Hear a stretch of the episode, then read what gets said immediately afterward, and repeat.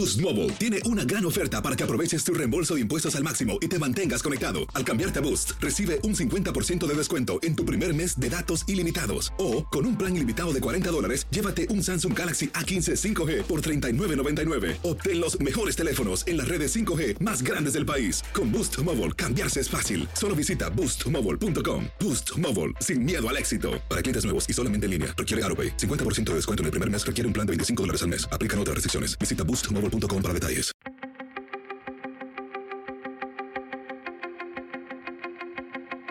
Temas importantes, historias poderosas, voces auténticas. Les habla Jorge Ramos y esto es Contrapoder. Bienvenidos al podcast. Vamos ahora con una entrevista exclusiva con la chilena Isabel Allende. Ella es la escritora viva en español más leída de todo el mundo. Cuando escribió su libro La Casa de los Espíritus en 1982, de pronto se convirtió en una referencia para todo el hemisferio y también para la literatura latinoamericana. Aunque para ella fue recuperar imaginariamente el país Chile, que había sido obligada a dejar tras el golpe de Estado en contra de su tío, Salvador Allende. Ahora Isabel ha publicado un nuevo libro titulado El viento conoce mi nombre. Viajé a Nueva York para hablar con ella y hablamos de muchas cosas, de literatura, de migración, de espiritualismo y de la dura decisión de enviar a los niños solos a otro país. Isabel, gracias por estar aquí. Gracias a ti. Acabo de ver la portada de la revista Vogue.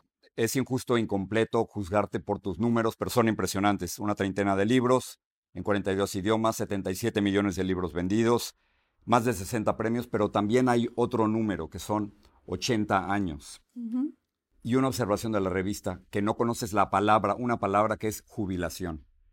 No, no la conozco porque ¿para qué me voy a jubilar de lo que me gusta? Me jubilé de todo lo demás.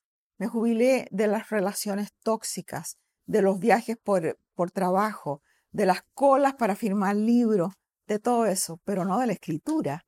La escritura me encanta. Eh, estaba viendo en, en tu novela, en esta última, El viento conoce mi nombre, está llena de mujeres fuertes y me parece que sigue otras grandes mujeres fuertes. Clara, por supuesto, en la Casa de los Espíritus, Maya, Violeta, Eva Luna, Selena Durán, eh, Rachel, Nadine, son muy poderosas, hasta la misma Anita, que es la niña, son muy poderosas. Y me pregunto si te has vuelto cada vez más feminista, si tienes menos tolerancia con el machismo, incluso cuando le enseñan a rezar a Anita, eh, no es Ángel de la Guarda Dulce Compañía, sino Angelina de la Guarda Dulce Compañía.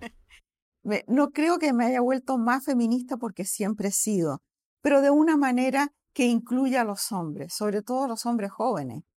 Mira, eh, está lleno de jóvenes, hombres, que son muy feministas, empezando por mi hijo, así que a ellos los incluyo a todos. Pero en el caso de este libro, hay mucha gente que está ayudando en un problema tremendo que es el de los refugiados. Y son casi todas mujeres.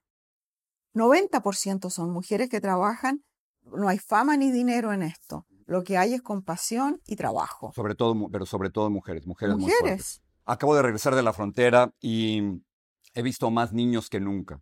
Y me, me, parece muy interesante la comparación que haces en tu libro entre Samuel, este niño de seis años que huye de la Austria nazi, con Anita, de siete años, que huye del Salvador junto con su madre y a quien se para en la frontera entre México y los Estados Unidos. Me pregunto, y tú también, si, si tú hubieras podido haber hecho algo parecido. Tú también huiste de una dictadura. Sí, pero habría mandado a, a mis hijos solo a un destino desconocido como tanta gente tiene que hacer hoy en Centroamérica para salvarlos de extrema violencia o de extrema pobreza. No sé si habría sido capaz de hacerlo. Pienso que, que que tal vez en la desesperación uno lo hace. Y por suerte nunca estuve en esa disyuntiva. Claro, en la página 55, cuando tratan de convencer a, Samuel, al niño, de que se tiene que ir de Austria sin sus padres, hay una escena durísima de, separación. ¿no? Él no sabe que esa será la última vez que, verá, que verá a su madre. Y dices lo siguiente, los hombres valientes tienen, también tienen miedo, pero lo enfrentan y cumplen con su deber. Y luego Leticia reflexiona diciendo que no se puede dar el lujo de seguir llorando. ¿Cómo enfrentas los miedos? Con una especie de, estoicismo que me enseñó mi abuelo, que la vida es dura y que no hay que quejarse porque a nadie le importa tu dolor En el fondo tienes que salir adelante solo. Y eso me ha servido mucho en la vida. Ahora que ya estoy en esta edad y que tengo la vida más o menos resuelta, pienso que ya no necesito ese estoicismo, pero lo tengo metido en los huesos.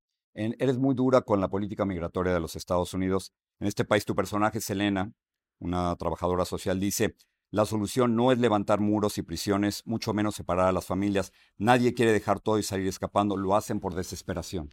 Así es. Tú has estado en la frontera, tú sabes cómo es la cosa. ¿Qué razón podría haber para que una familia mande a un niño solo a tratar de cruzar la frontera? Si no es la desesperación. Porque el, el ideal es quedarse donde uno se siente cómodo, donde conoce el idioma, donde no es recibido con hostilidad. ¿Por qué sales? ¿Por extrema pobreza o extrema violencia? ¿Tú crees que Estados Unidos se está convirtiendo en un país cada vez más extremista, más duro, más antiinmigrante? Sí, más duro en todo sentido. No solamente antiinmigrante, cada vez está más polarizado y no hay diálogo. Yo no hablo con la gente que no piensa como yo. Y eso está ocurriendo cada vez más. Yo creo que la democracia está corriendo un riesgo tremendo en este país. La democracia. La democracia. Hay un libro nuevo. Llevamos más de 200 años de democracia aquí. No, la, no, no pienses que está segura. La democracia, como la salud, se echa de menos cuando falta.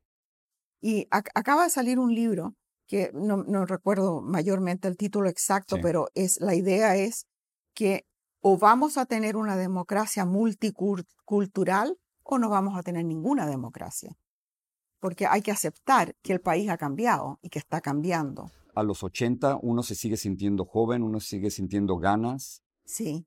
Yo, yo me siento de muchos menos años de los que tengo por el calendario, pero de verdad tengo una clarísima idea de que tengo los días contados. Entonces vivo con urgencia. No quiero perder ni un solo día. Y le digo todos los días a Roger, mi marido, nos queda poco tiempo, usémoslo bien.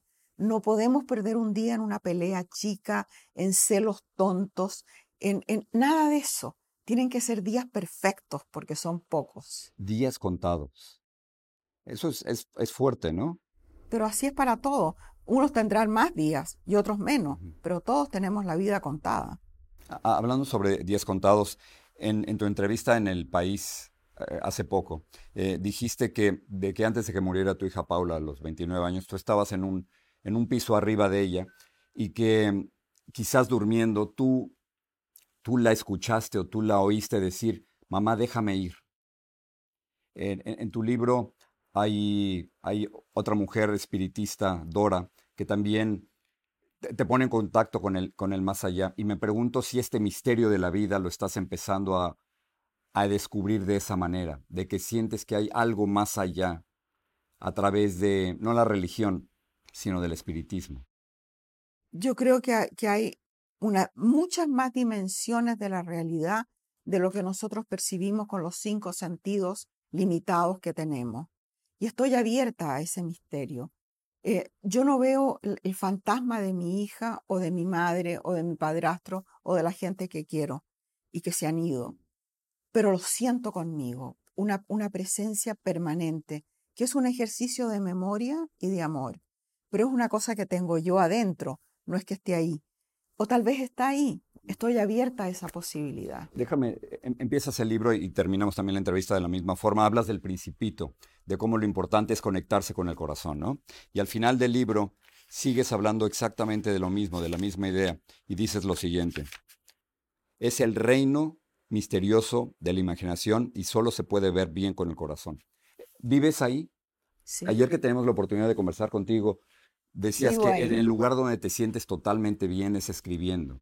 Es en el lugar de la fantasía, de la imaginación, que no es una imaginación despegada de la realidad, porque todo lo que hay ahí y en todos mis libros son elementos de la realidad, que, que en, mi cabeza se forma como un torbellino y se convierte en otra cosa.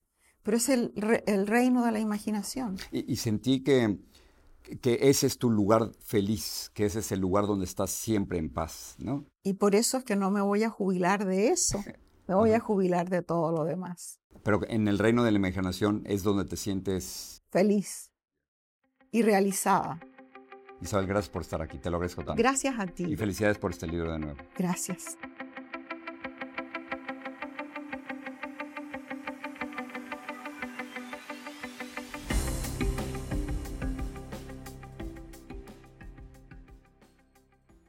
Boost Mobile tiene una gran oferta para que aproveches tu reembolso de impuestos al máximo y te mantengas conectado. Al cambiarte a Boost, recibe un 50% de descuento en tu primer mes de datos ilimitados. O, con un plan ilimitado de 40 dólares, llévate un Samsung Galaxy A15 5G por $39.99. Obtén los mejores teléfonos en las redes 5G más grandes del país. Con Boost Mobile, cambiarse es fácil. Solo visita boostmobile.com. Boost Mobile, sin miedo al éxito. Para clientes nuevos y solamente en línea, requiere AroPay. 50% de descuento en el primer mes requiere un plan de 25 dólares al mes. Aplican otras restricciones. Visita para detalles.